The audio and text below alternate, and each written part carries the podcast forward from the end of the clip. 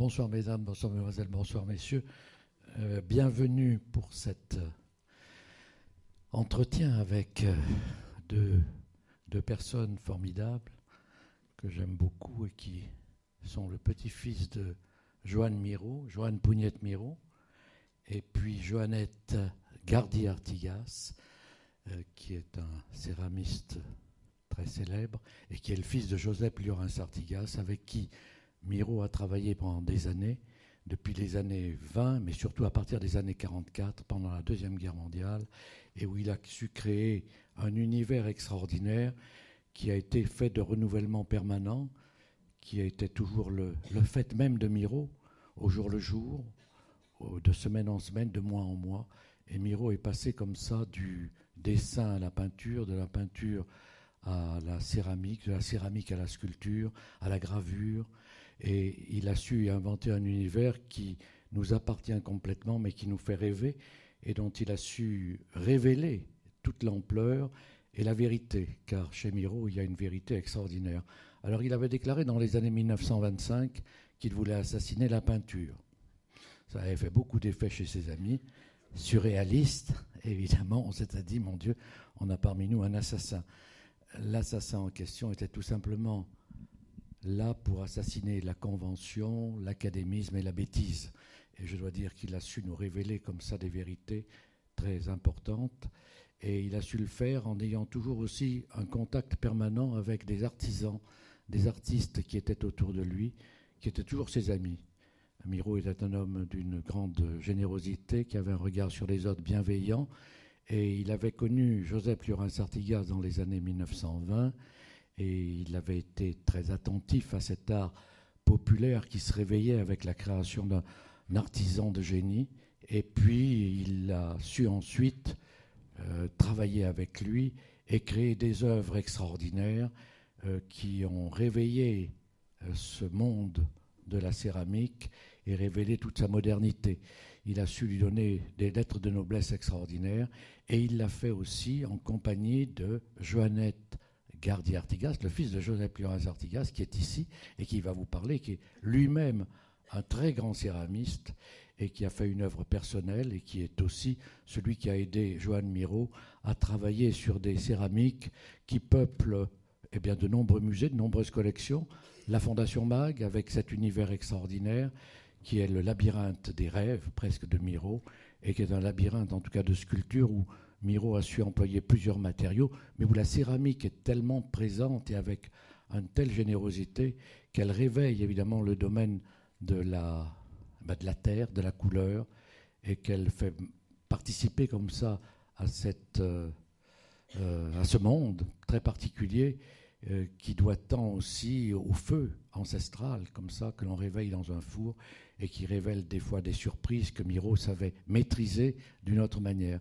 Alors vous avez la chance aussi d'avoir, bien sûr, à ses côtés de, de Joannette Gardi-Artigas, euh, Johan, Pougnette Miro, qui est le petit-fils de Miro et qui travaille avec euh, vraiment beaucoup de constance et avec une générosité extraordinaire à veiller à l'œuvre de son grand-père et qui fait partie du comité Miro euh, qu'il a aidé à le créer et qui est un merveilleux petit-fils dans la mesure où il consacre tout son temps à cela et qui fait partie du comité Miro, bien entendu, qu'il a su créer au départ, et puis avec euh, également, euh, il est membre du conseil d'administration de la Fondation Miro à Barcelone et de la Fondation Miro qui a été créée à Palma de Majorque et qui jouxte l'atelier de Miro fait par CERT, l'ami aussi intime de Miro, l'architecte de génie qui a su créer l'atelier, mais aussi la Fondation MAG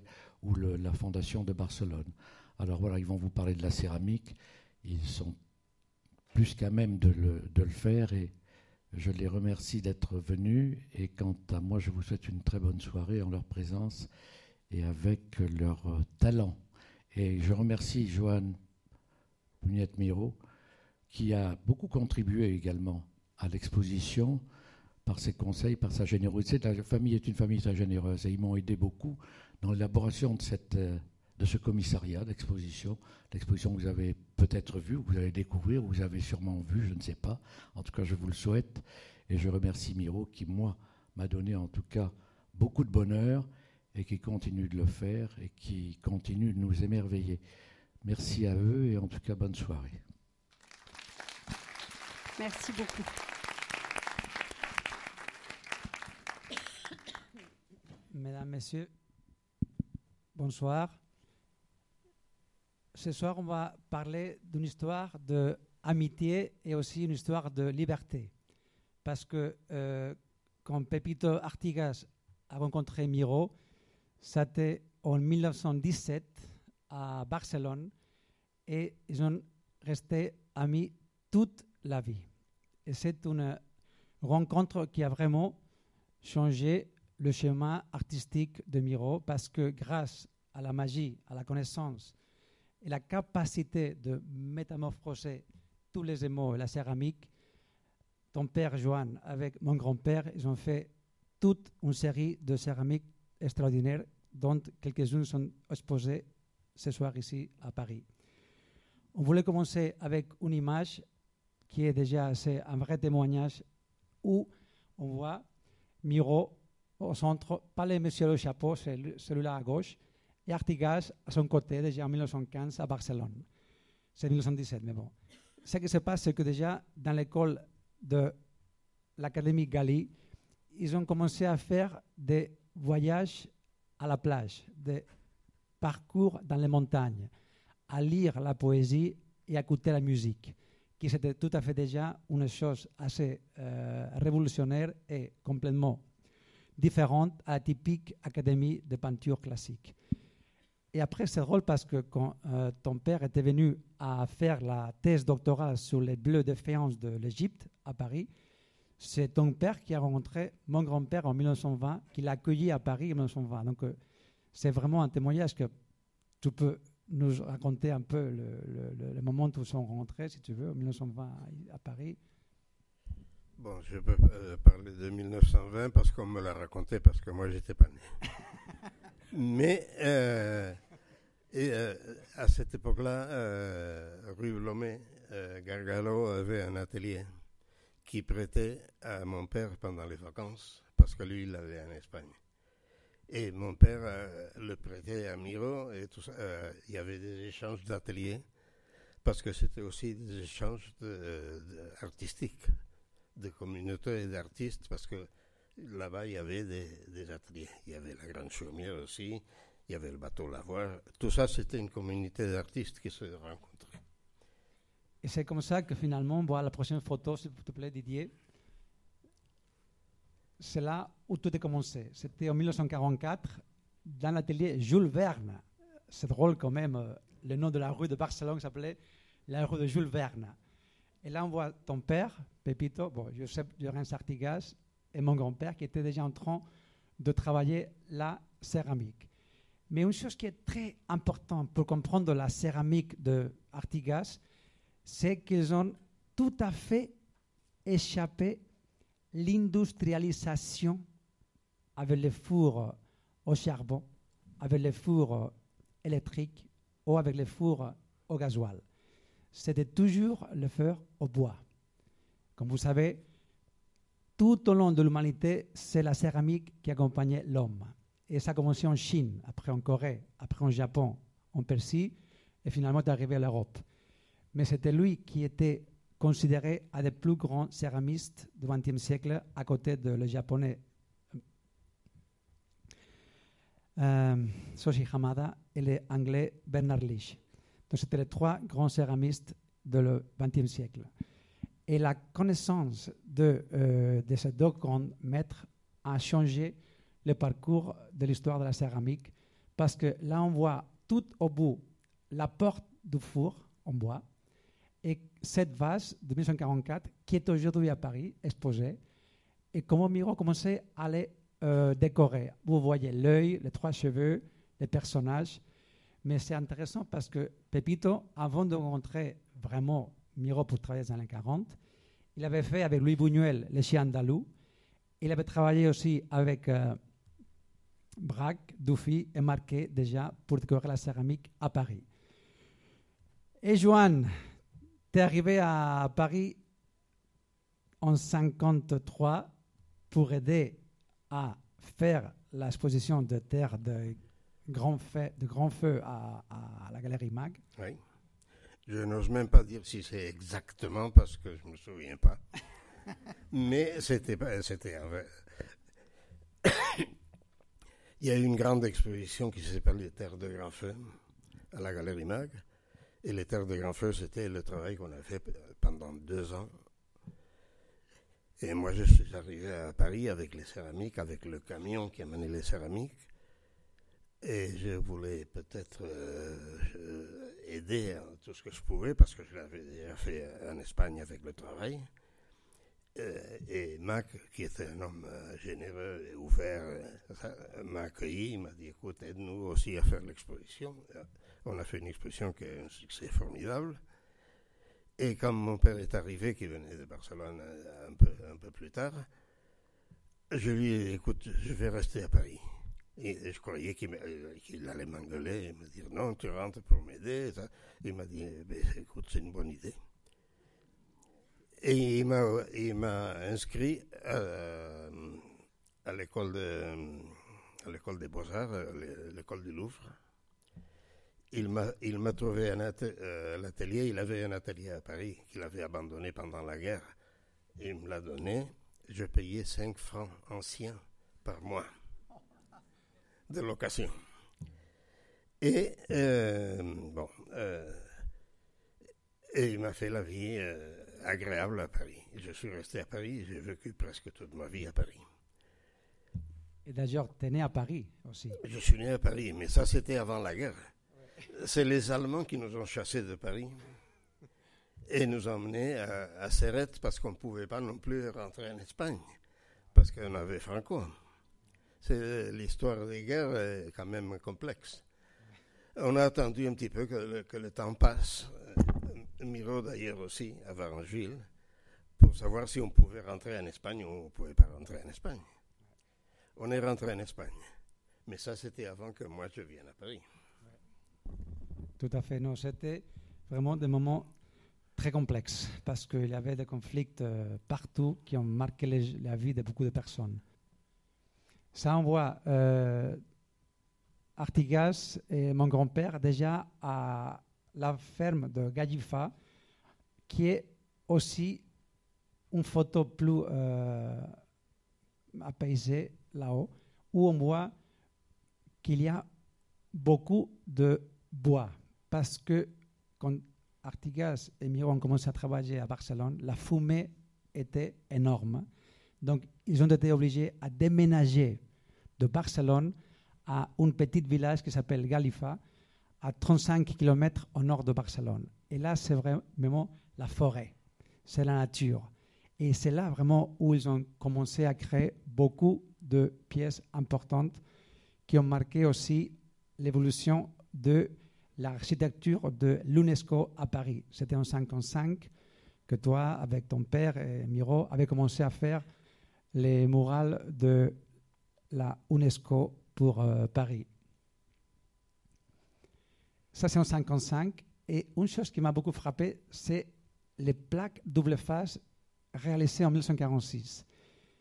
Regardez qu'au début, Miro commençait à faire la décoration de vases et de céramique plus hmm, fondamentale. Mais de petit en petit, il avait commencé à regarder tous les coins de l'atelier de débris, de morceaux de briques, de portes de la euh, porte de, de, four en bois, de toute cette terre réfractaire qu'il avait ramassée et avec un coup de pinceau, il avait les émails blancs à 850 degrés et après à 1350 degrés, il avait fait toute la figuration surréaliste des personnages et des hommes et des femmes.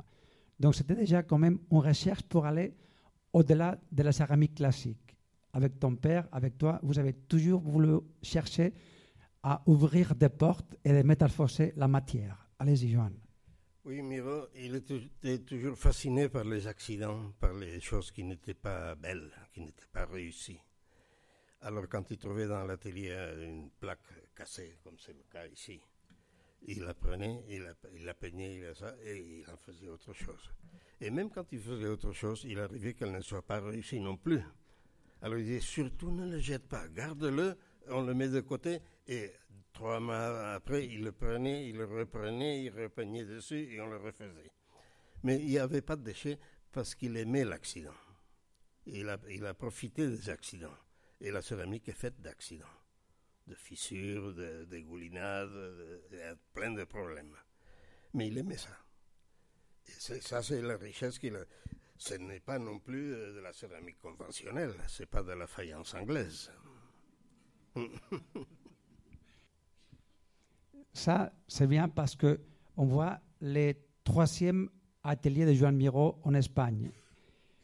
Comme a souligné euh, Jean-Louis Prat, il y a l'atelier de Mallorca, que c'est de 56, un deuxième atelier qui est aussi à Mallorca, 59, mais en 49, Miro avait construit son grand atelier à la ferme. Quand vous voyez l'exposition, vous avez les grands tableaux qui s'appellent La Ferme de 1921, qui était de Hemingway et maintenant appartient à la National Gallery de Washington. Donc, euh, c'est la ferme-là que maintenant est aussi devenue la troisième fondation Joan Miro en Espagne. Et là, on peut visiter le troisième atelier de Joan Miro, que ça vient d'ouvrir euh, il y a six mois. Donc là, on voit Miro en train de regarder cette composition, c'est un arbre, un tronc, et après, juste là, on voit les croquis de préparation, l'assemblage en figure en plâtre de cette euh, céramique qu'on voit à droite qui s'appelle Homme et femme de 1962. La base, c'est du bois. La pièce de la femme, c'est tout en céramique. Et après, la tige est en fer et en céramique aussi. Non, la tige est en fer. Ah, pardon, pardon. C'est trop fragile pour le faire en céramique. La tige, on l'a fait en fer parce que c'est impossible de faire une pièce comme ça en céramique, elle se casse seulement de souffler dessus. Donc euh, on l'a fait en fer. Mais c'est céramique et fer. Et Joan, tu étais aussi, aussi dans, le, dans les ateliers, parfois à Montroche, quand il y avait de... Je suis allé beaucoup de fois. C'était un atelier magnifique, plein de... Toutes les idées de Miro étaient là, euh, souvent euh, des modèles en plâtre des morceaux de palmier, des morceaux de, de, tout, tout, des choses trouvées dans la plage, des, des racines, des, ferrailles. Et avec tout ça, Miro a commencé à faire des sculptures. Les sculptures, vraiment, elles, ont commencé avec la céramique. Parce que Miro avait une vision tellement libre de la céramique qu'il s'en foutait complètement de, de la céramique classique. Il n'avait euh, aucun intérêt pour ça. Il avait intérêt pour pouvoir faire ce qu'il voulait. Et ce qu'il voulait, c'était cette liberté qu'il avait d'assembler euh, des choses inassemblables et, et, de réussir à les, réunir. Alors, ça, euh, d'abord, ça a été avec la céramique et quelques années, euh, quelques, euh, quelques années plus tard, il en a fait des bronzes. C'est important ça que dit Joan parce que il y a environ 425 euh, céramiques et 15 bronzes qui ont été faits à partir de céramiques. Et c'est Joan parfois qui prenait les deux chevaux pour aller amener des choses chez les fondeurs pour faire la fonte en bronze. Donc euh, vous voyez déjà, comme il dit, que c'est vrai qu'il y a une vraie, relation entre la céramique et la, et la sculpture. Cette dernière image, c'est les murales en céramique qu'ils ont fait pour euh, le Japon, pour Osaka, qui a reçu avec un grand succès. Mais ça, c'est aussi la pièce dont je vous ai parlé avant, qui est ici à Paris, à la UNESCO. Ça s'appelle le mur du soleil. Et si vous regardez tout en haut, il y a une photo de Miro avec toi, Johan, Ouais. en train de peindre le, le- le soleil rouge. Explique un peu ça, s'il te plaît. Mais c'était, euh, c'était la première euh, fois qu'on nous commandait un- vraiment un mur à l'extérieur très grand. On voulait faire quelque chose et Miro, il avait trois sources d'inspiration. C'était l'art roman, c'était les, peintures préhistoriques qu'on est allé visiter Altamira, et c'était Gaudi. Alors, à travers ces trois influences, on est arrivé à, tr- à trouver un fond qui, qui soit agréable à supporter le dessin de, de Miro. Et Miro, au début, était, on a fait un projet sur papier. Et Miro, euh, bon, euh, il a respecté son projet, et il l'a fait. Et c'est le seul, la seule céramique qu'on a fait grande où il a respecté ce qu'il voulait faire. Après, il est devenu libre vraiment, et il a toujours fait euh, tout à fait ce qu'il voulait. Souvent, hein, quand c'était des commandes, il faisait une maquette, et après la maquette, il, il offrait autre chose, et on lui disait, mais écoutez, c'est pas ce que vous aviez dit. Il dit, non, mais c'est mieux. C'est vraiment génial de t'avoir ici, Joanne, écouter tout ça. Ça, regarder aussi, c'est vraiment intéressant parce que il y a aussi les concepts de plats et des anti-plats. Ici, c'est un plat décoré par Miro. Là, on a les vases des années 41 qu'on a vu la photo avant. Et en haut, il y a les personnages 56, que c'est deux têtes confrontées l'un sur l'autre. Et là, vraiment, on, voit déjà comment il y a une euh, évolution artistique beaucoup plus libre, avec des jeux des aimants, mais surtout avec les regards, les têtes, les yeux, le regard qui change complètement. Et ici, en 41-44, c'était juste comme Miro avait commencé à sortir de la grande influence de cette 23 gouaches qui s'appelle la constellation. Donc c'est au début de la décoration céramique, on voit les traits très fins, très, euh, très précis, faits avec beaucoup de, de- patience et de respect pour la nouvelle matière. Là aussi, on voit tout à fait une décoration avec des lignes arabesques, avec des personnages, des oiseaux, des hommes, des femmes, et des petites nébuleuses, comme des petites euh, cosmos, comme des galaxies, qui sont vraiment présentes là dans le Miro. Mais là, on commence déjà à voir toute cette évolution dont je viens de parler, et c'est vraiment int- intéressant de voir comment, de petit en petit, on voit l'évolution vers une tridimensionnalisée de toute la, céramique vers la sculpture en, terre. Ça, c'est très important parce que, euh, Johan, tu veux raconter l'histoire de l'aéroport de Barcelone quand même.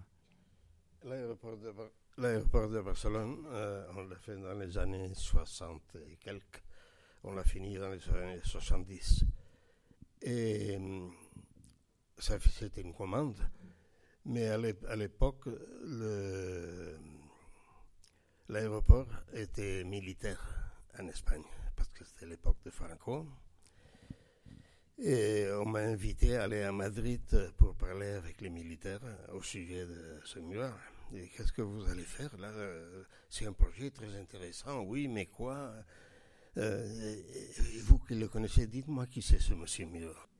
C'était comme ça l'Espagne de Franco. On a réussi à le faire. on a travaillé pendant quelques années, on l'a fait, et c'était un grand succès, et il est toujours là-bas. Et après, il y a Après, on- il y avait les grands. euh, On, on a eu des grosses commandes de- d'autres murales. On en a fait une, euh, presque 30, 20, 20 et quelques.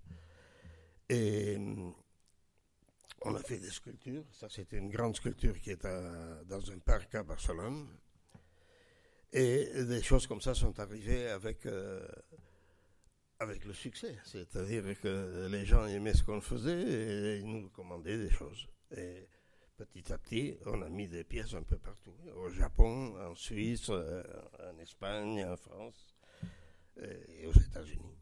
Oui, ça c'est la Miss Chicago, qui est une sculpture euh, en, béton, en céramique, et la tête est en bronze, En bronze. oui, qui avait été transportée aux États-Unis. Donc là, on voit quand même les proportions de cette pièce-là, aussi de cette grande sculpture qui fait 23 mètres, et les murales euh, de, de l'aéroport de Barcelone. Comme il avait souligné Jean-Louis, ça c'est une des euh, merveilles euh, jamais réalisées en France, c'est le labyrinthe de la Fondation MAC à Saint-Paul-de-Vence. Et le travail qu'ils ont fait, c'est tout à fait extraordinaire. Mais regardez que ce personnage, c'est du bois coupé pour avoir l'idée de la dimension, de la proportion de ce personnage qui allait c'est placé là en, euh, euh, céramique. Et là, on voit Miro avec ton père en train de préparer toute les labyrinthe de la, de la fondation. L'œuf qui était vide dedans, c'est- tu avais dit que c'était fait avec la même technique que les céramiques de la précolombie. C'était des colombins. Euh, C'était fait avec des colombins. Et la création de la Fondation Mac, c'était une aventure magnifique. Parce que Mac était un homme très généreux. Il a fait sa fondation en souvenir de son fils qui était mort d'une leucémie. Et il était motivé. La motivation dans, dans l'art est toujours très importante. Il voulait faire, il, me l'a dit, je me souviens parfaitement de ces mots, je veux faire quelque chose plus grand que moi. Et moi, j'étais très jeune et j'avais compris ça. Alors il m'a dit, tu vas m'aider? J'ai dit oui. Et j'ai participé à tout ça. Donc c'était une aventure magnifique. Et il y avait tous les artistes de la Galerie Mac de ce moment-là. Il y avait Braque, il y avait Chagall, il y avait Miro, il y avait Giacometti. Et d'autres artistes, il y avait Hubac, il y avait... Bon, la liste est très très longue. Et tout le monde a participé. Il y avait Talquat qui a fait une magnifique euh, mur en pierre. Et c'était une histoire ré- réellement fantastique.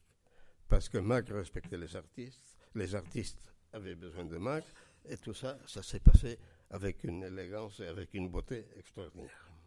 Sans doute, c'est une des fondations plus belles du monde entier. Oui. Je crois que c'est un cadeau de vraiment avoir la chance de se promener dans cette euh, labyrinthe de la Fondation MAC parce que c'est unique. Et c'est vraiment, comme il dit, passion, amour, amitié et liberté. Et c'était en 63 et ça a vraiment changé complètement la conception de l'art moderne. Ça, c'est une photo que j'aime beaucoup parce que tu es là. On dirait un acteur euh, français. J'avais des cheveux à l'époque.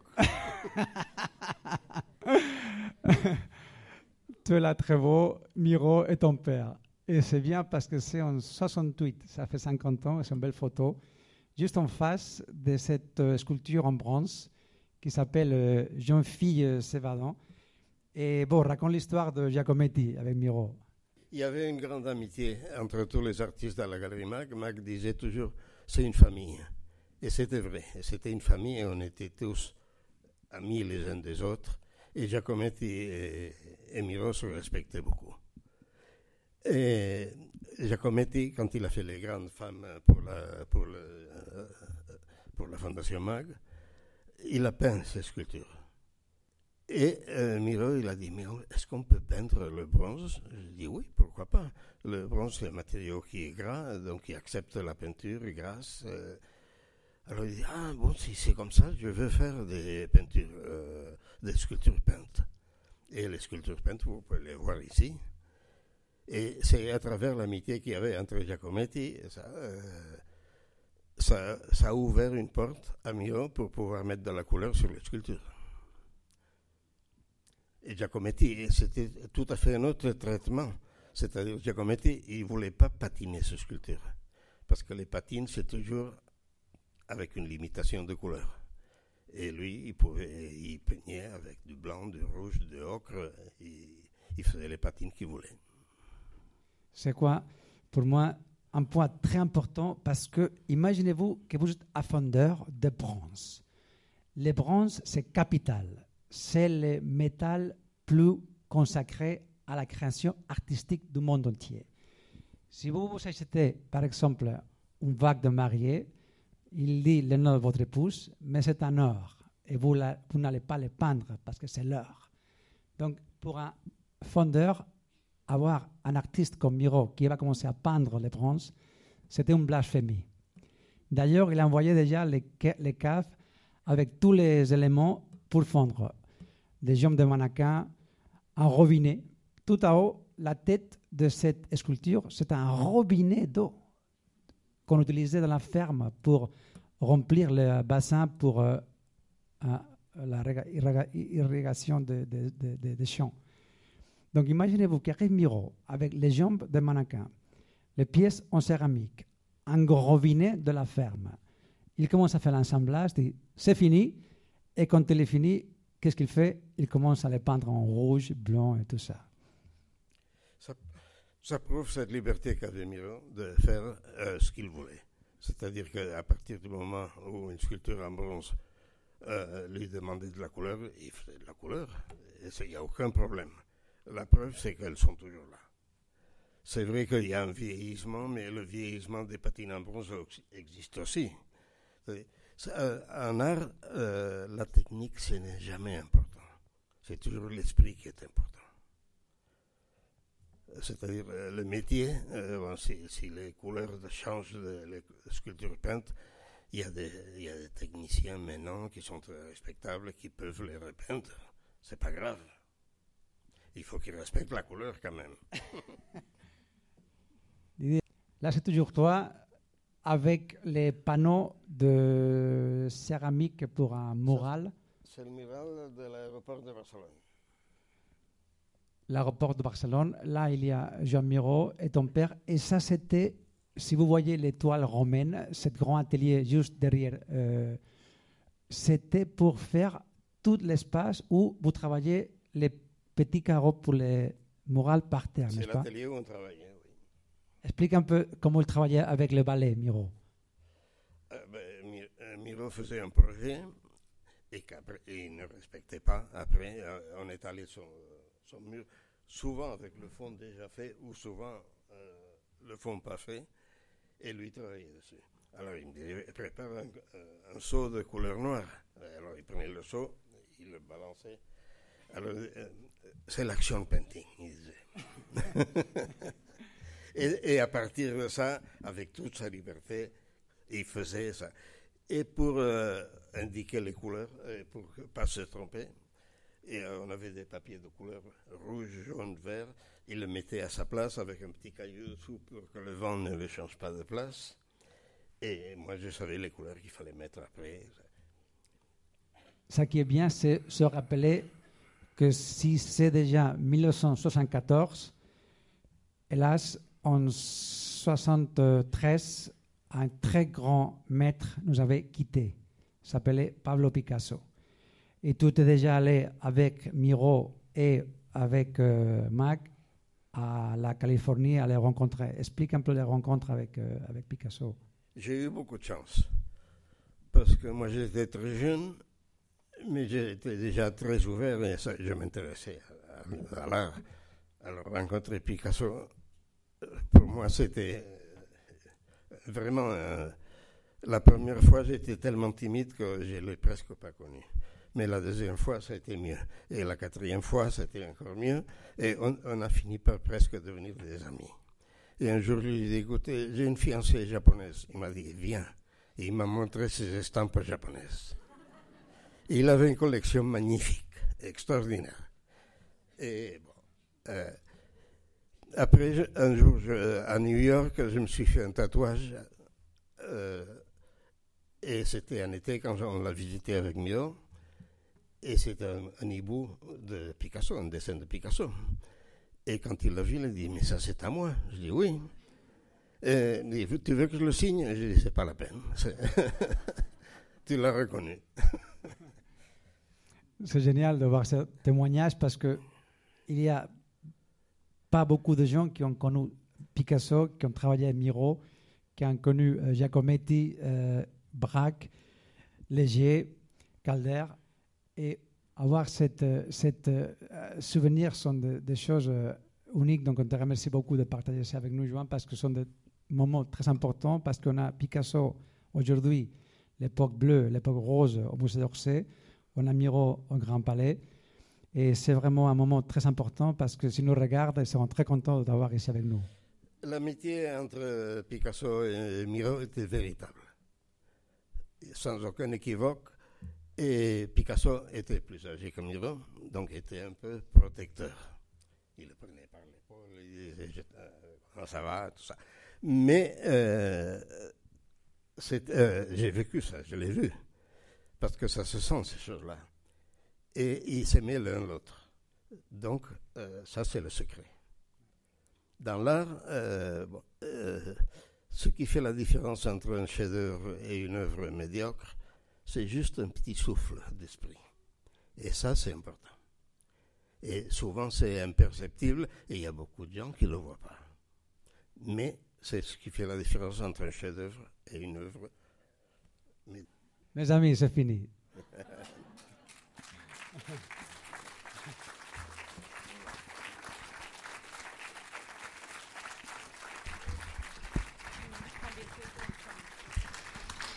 Je voudrais encore dire quelque chose.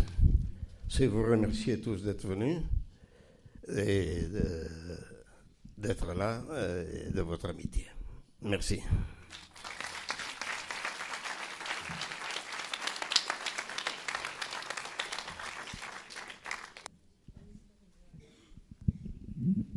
Bonsoir et merci pour ces témoignages extraordinaires. Moi, j'habite pas loin de la rue Blomet mhm. et il y a la statue dans le petit parc en face de l'atelier. Mais de l'atelier, il reste rien. Comment vous avez vécu ça? Comment la, Paris n'a pas conservé quelque chose de cet atelier? Vous savez, le temps passe. À l'époque, c'était pas si important que ça. Et il reste très peu de choses comme ça. Le bateau Lavoir, ça, parce que maintenant c'est des studios très chers. Euh, c'est comme ça. C'est le, le, temps qui efface les choses, euh, mais on n'y peut rien.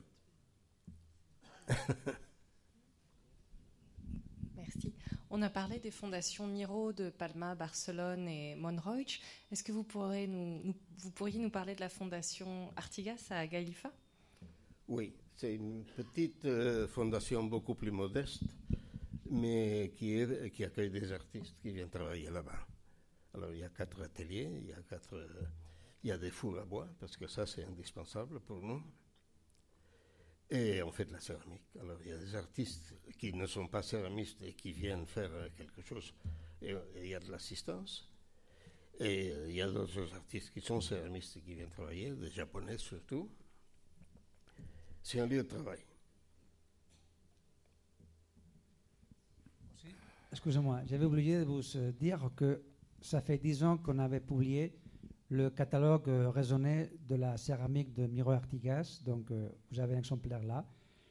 Et cette euh, exposition au Grand Palais à Paris est tellement importante pour Johan et pour moi, et pour Jean-Louis et pour tout le monde qui a travaillé ici, comme Virginie et toute l'équipe du Grand Palais réunis au Musée nationaux, qu'on voulait faire une chose exclusive et une chose unique pour cette, cette chance à Paris. Donc c'est Johan que, à sa fondation, à Gadifa, a fait toute une série de, vases en céramique avec les couleurs de Joan Miro. Donc il y a les bleus, le vert, les rouges, les jaunes, les noirs. Mais c'est une chose très importante, c'est qu'il y a toujours la magie, l'accident et les hasards. Si vous regardez ici cette euh, ligne-là, ce n'était pas prévu, c'était l'accident qui a fait que cette ligne soit là. Donc c'est tout à fait modelé à la main avec des terres chamottées et après euh, cuit à 1350 degrés dans les fours euh, de bois. Important, c'est aussi dire que, euh, explique ça de, du feu, de la cendre, de la fumée. Oui, en céramique, toute l'histoire de la céramique depuis la préhistoire s'est faite avec le bois. Et avec le bois, on arrive à des très hautes températures, c'est-à-dire à la température maximum de la céramique, c'est la porcelaine, c'est 1400 degrés. Le grès 1400, euh, le grès qui est euh, un peu inférieur, c'est 1300. Et euh, cette température, on peut les obtenir avec le bois facilement. Pas facilement, il faut, avoir la technique, il faut le faire. Mais le progrès scientifique du, gaz, du charbon, du gazoil, de l'électricité, c'est le, le dernier siècle toutes les céramiques importantes de l'histoire de la céramique se sont faites avant. Donc toujours avec du bois. Et euh, pourquoi on a changé? On a changé parce que c'est plus économique, c'est moins laborieux, mais les résultats ne sont pas meilleurs. Ça s'est fait par commodité. Les artistes n'aiment pas la commodité. Donc mon père a toujours insisté à travailler avec le bois moi, je continue à travailler avec le bois. Et après moi, le déluge, on verra. c'est important de, de souligner que un des côtés euh, plus importants que tu as toujours euh, parlé avec moi de, de travail chez toi, c'est euh, la- la- l'accident et aussi la flamme, euh, les cendres, la fumée et, et l'atmosphère. Explique un peu ça. C'est pas, c'est pas par romanticisme qu'on aime le feu. C'est parce qu'on peut faire des choses qui ne peuvent pas se faire avec des fours à gaz ou au four électrique. C'est-à-dire qu'il y a des atmosphères de cuisson. On peut cuire avec beaucoup d'oxygène, on donne beaucoup d'entrée d'air, ou de la réduction, c'est-à-dire on donne peu d'entrée d'air. Avec la réduction, les cuivres, les cobaltes, euh, les oxydes changent. Donc, avec le cuivre, par exemple, on peut faire du noir, on peut faire du rouge, on peut faire du vert, selon l'atmosphère de cuisson. Les Chinois qui faisaient le, célèbre sang de bœuf, qui est une maille rouge magnifique, que personne euh, ne sait faire plus faire maintenant, maintenant on fait des faux, évidemment, mais euh, la qualité qu'ils avaient, c'était fait avec beaucoup de réduction et avec du cuivre. Et le cuivre, si on ne fait pas attention, il ne devient pas rouge, il, devient vert. Ça, c'est le métier de la céramique. Et ça, il faut le respecter. Il faut être libre, il faut être fou avec tout, sauf avec la technique. Sinon, on a, en céramique, je parle. Et voilà, c'est la difficulté. Et c'est aussi la grandeur. Et je continue à croire qu'avec des fours à bois, on obtient des, des émaux, des, des qualités, des, des choses magnifiques qu'on ne peut pas obtenir euh, au four à gaz ou au four électrique. C'est plus propre, et peut-être trop propre. Oui, bonsoir et puis merci pour votre exposé. Je voulais savoir pourquoi vous parlez toujours de céramique et que vous ne précisez pas que c'est de la faïence ou de la porcelaine. Donc ça m'amène à poser la question, votre grand-père et votre père attachaient-ils une importance particulière à la terre chamottée qu'ils trouvaient ou bien ils travaillaient la terre euh, comme elle venait? C'était pas le plus important. Merci. Il y a autant de terres que d'étoiles dans l'univers. Les terres, euh, et elles cuisent toutes à des températures différentes. Avec euh, Miro, on a utilisé beaucoup de terres chamottées à haute température parce qu'il y avait une part qui était déjà de la sculpture en céramique. Et la faïence est une autre technique à plus basse température. euh, euh, euh, nous, on a toujours cuit les terres à très haute température parce que la qualité de la terre cuite est beaucoup plus dure et plus solide. Et, on peut la mettre à l'extérieur, tandis que quand c'est de la faïence ou de la, de la céramique populaire à basse température, on ne peut pas la mettre à l'extérieur s'il gèle, parce qu'elle se casse. Donc c'est une question technique. Alors, s'il n'y a pas d'autres questions, nous allons peut-être vous libérer, puisque M. Artigas est venu de, de Barcelone.